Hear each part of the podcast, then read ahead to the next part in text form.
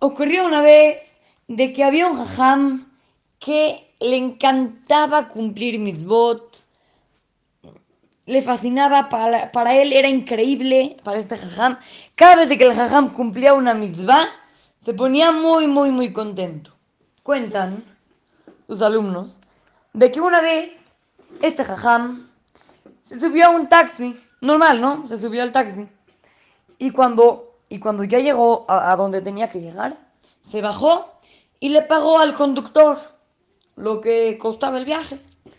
Y de repente el jajam se puso a bailar, a saltar de alegría, estaba bailando y los alumnos, los alumnos no entendían cómo puede ser que el jajam se ponga a bailar nada más porque, porque se subió a un taxi. ¿Qué, qué tiene de, de emoción?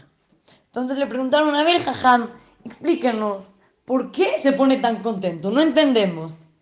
Y el Jajam les contestó, es una misma pagarle al trabajador el mismo día que te hace el trabajo.